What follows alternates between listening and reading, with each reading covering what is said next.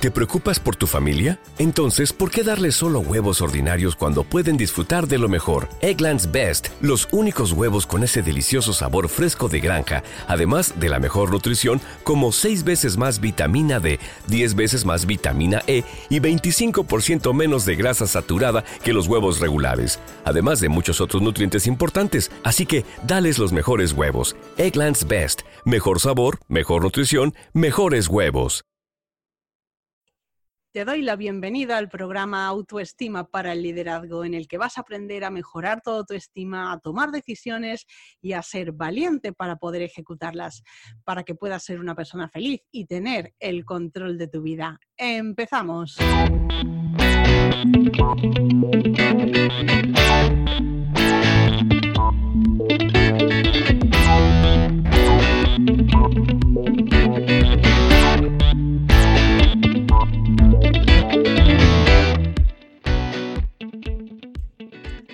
Todos, bienvenidos una semana más al programa Autoestima para el Liderazgo.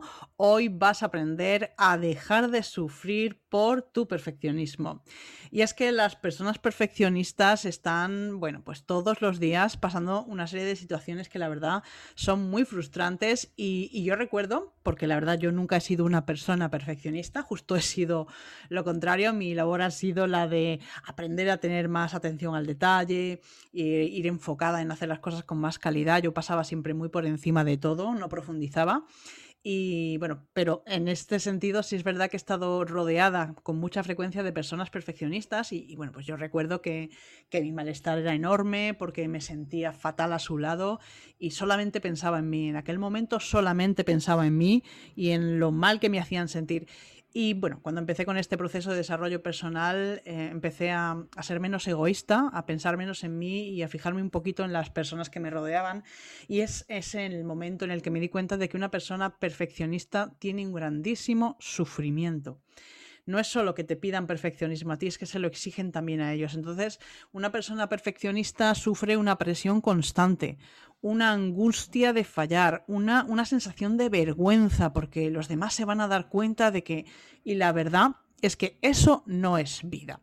Así que por eso es por lo que estoy grabando este episodio de hecho, va a ser un episodio con dedicatoria porque este fin de semana asistí a un evento que se llama eh, Rocket Video Fórmula. Estuve haciendo una formación sobre síndrome del impostor y cuando me reunía con, con, los compañeros en las distintas salas para que bueno, pues pusieran los resultados de sus ejercicios en común, muchas personas me dijeron, es que yo soy muy perfeccionista y lo llevo fatal.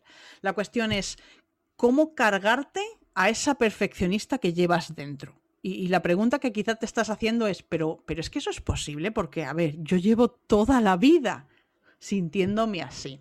Y la respuesta es que sí, para eso voy a explicarte cómo funciona la creación eh, o, la, constitución de tu propia autoestima, eh, porque como ya te habrás imaginado, el perfeccionismo tiene su base en la autoestima baja. Así que quiero que sepas por qué puedes cambiarlo. Y como ya sabes, la autoestima baja se puede modificar. Sabes que yo lo he hecho, que mis clientas lo han conseguido. De hecho, me gustaría que escucharas, si no lo has hecho todavía, el episodio 85, porque Ana Rodríguez se sinceró y bueno, contó que ella tenía la autoestima tan baja que no era capaz siquiera de expresar su opinión. O sea, hasta ese punto de ¡Ah! me encantaría poder contestar, pero ¿quién soy yo para dar una respuesta? Entonces, bueno, Ana lo ha conseguido y, tú también lo puedes conseguir. Y hoy te voy a dar una serie de herramientas sencillísimas, ya sabes, me gustan cosas aplicables, fáciles y gratuitas para que las puedas hacer tú desde hoy en tu casa. ¿Cómo se forma la autoestima? Lo primero que quiero que sepas es que hay una parte de la autoestima que es genética. La cuestión es que el porcentaje es un 30%. Y que sea genética la autoestima quiere decir que tú de fábrica ya vienes con una predisposición a ver las cosas de forma negativa, a no valorarte y a no ser capaz de ver lo bueno que tienes delante.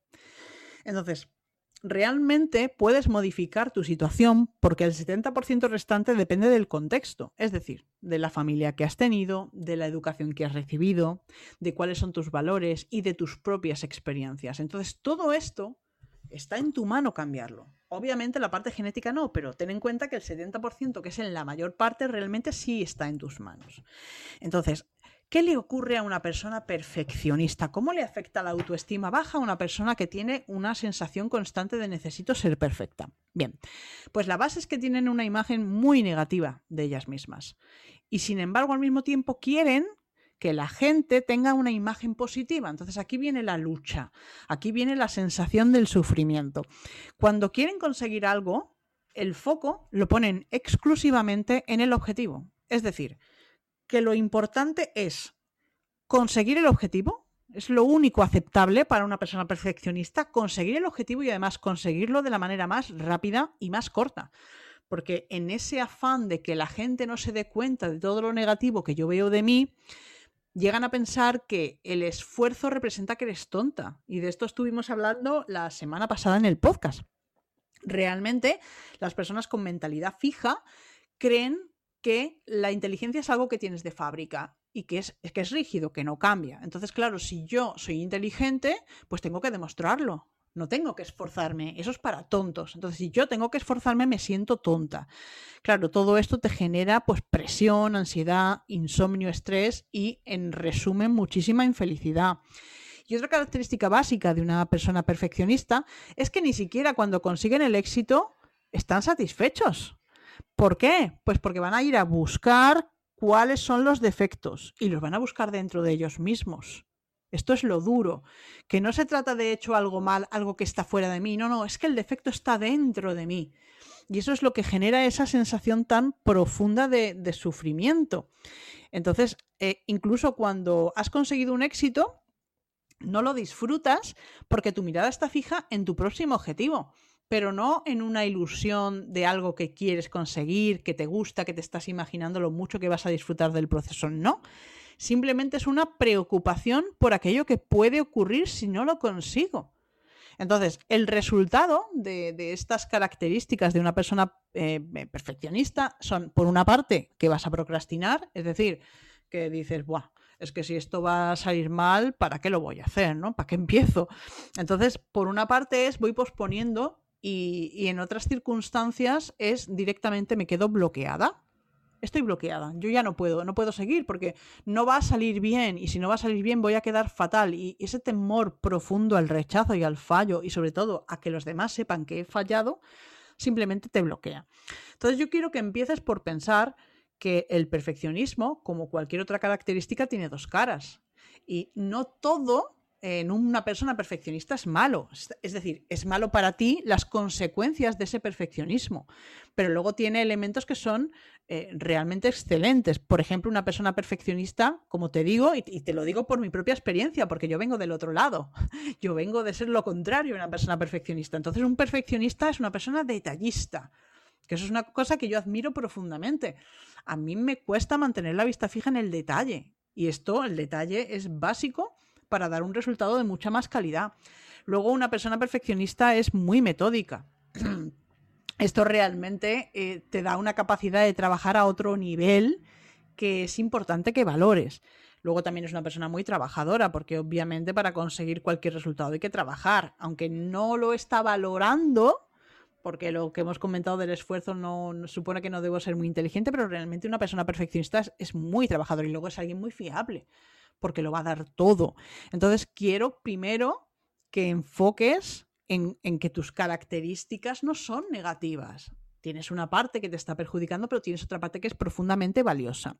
Entonces, ¿cómo consigo dejar de sufrir por ser perfeccionista? Vale.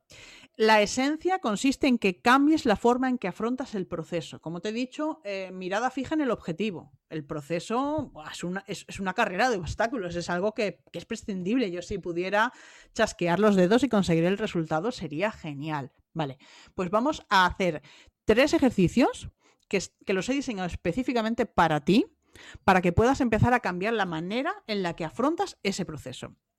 Y la primera es el lenguaje.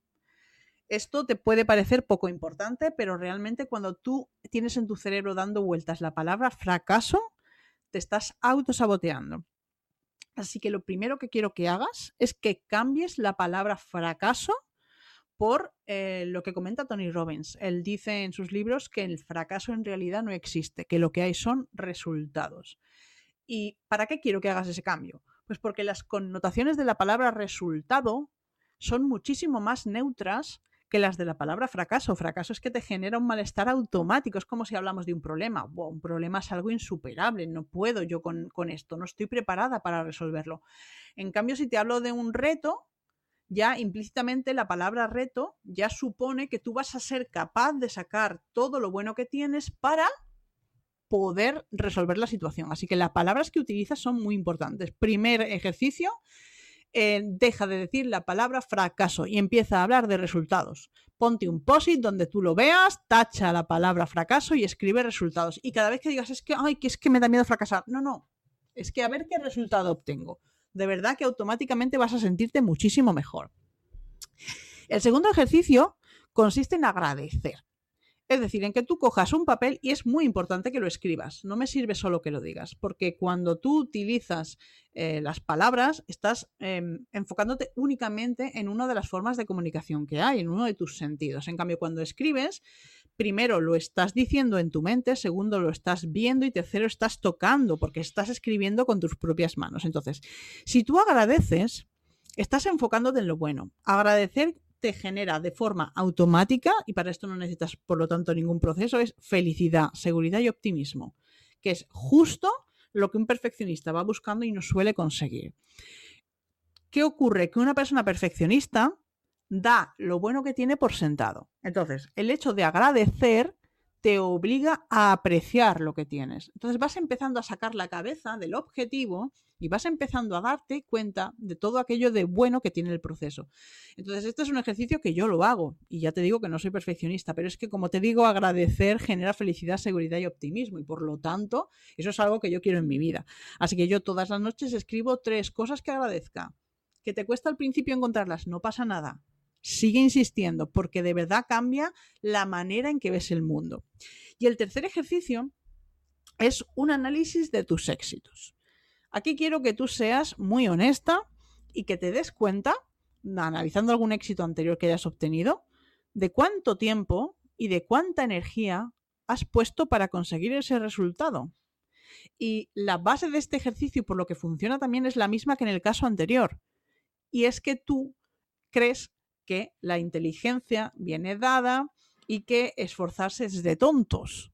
Entonces, cuando tú realmente eres capaz de apreciar el esfuerzo, tienes una fuente de poder, porque el esfuerzo es una variable que tú puedes controlar. Tú no puedes controlar el resultado, pero sí puedes controlar lo que haces para conseguirlo. Entonces, te estás poniendo tú a los mandos, ¿vale? Y bueno, pues esto es el tema que yo quería plantearte hoy. Realmente quiero finalizar con eh, un par de preguntas. Y te quiero decir eh, que, quiero que pienses cuánto tiempo llevas sintiéndote así de mal. Muchas de mis clientes me dicen, madre mía, si es que yo llevaba así toda la vida. O sea, agradezco el haber iniciado un proceso porque yo llevaba así toda la vida. ¿Cuánto tiempo llevas? ¿Y, y qué te está significando? O sea, ¿qué estás perdiendo? Estás perdiendo salud, estás perdiendo alegría, estás generando, bueno, si eres una persona que haga deporte y, tu objetivo es deportivo, es que eres capaz hasta de lesionarte para conseguir, porque tengo que hacerlo perfecto. Entonces, quiero que pienses en todo esto y si realmente estás harta de sentirte así de mal y de sufrir, lo primero que quiero que hagas es que apliques estos ejercicios. Y lo segundo es decirte que mis clientas han conseguido estos resultados. Y si quieres, puede ser la próxima. Así que puedes empezar poniéndote en contacto conmigo y teniendo una consultoría de una hora donde vamos a poner sobre la mesa exactamente por qué tú te sientes así. ¿Cuál es el origen concreto de la baja autoestima y de tu perfeccionismo en tu caso? Vas a liberarte de esa sensación de no saber por qué te ocurre y vas a empezar a tener herramientas personalizadas para poder conseguir salir de ese sufrimiento. Así que nada más por esta semana. Eh, te digo que te anuncio que la semana que viene es el programa 100 y tenemos un episodio súper especial. Van a venir dos personas que han trabajado conmigo y te van a, te van a contar de primera mano cómo han conseguido los mejores resultados de su carrera profesional durante el COVID gracias a las herramientas que han aprendido conmigo. Así que eh, habrá también una sorpresa importante. Tengo un sorteo de algo que sé que te va a gustar, así que no te pierdas el episodio que viene y comparte, por favor, toda esta información con tus amigas, que quiero que seáis cuantas más mejor las que seáis capaces de disfrutar de vuestra vida. Así que nada más por esta semana. Nos vemos, nos escuchamos la semana que viene. Hasta luego.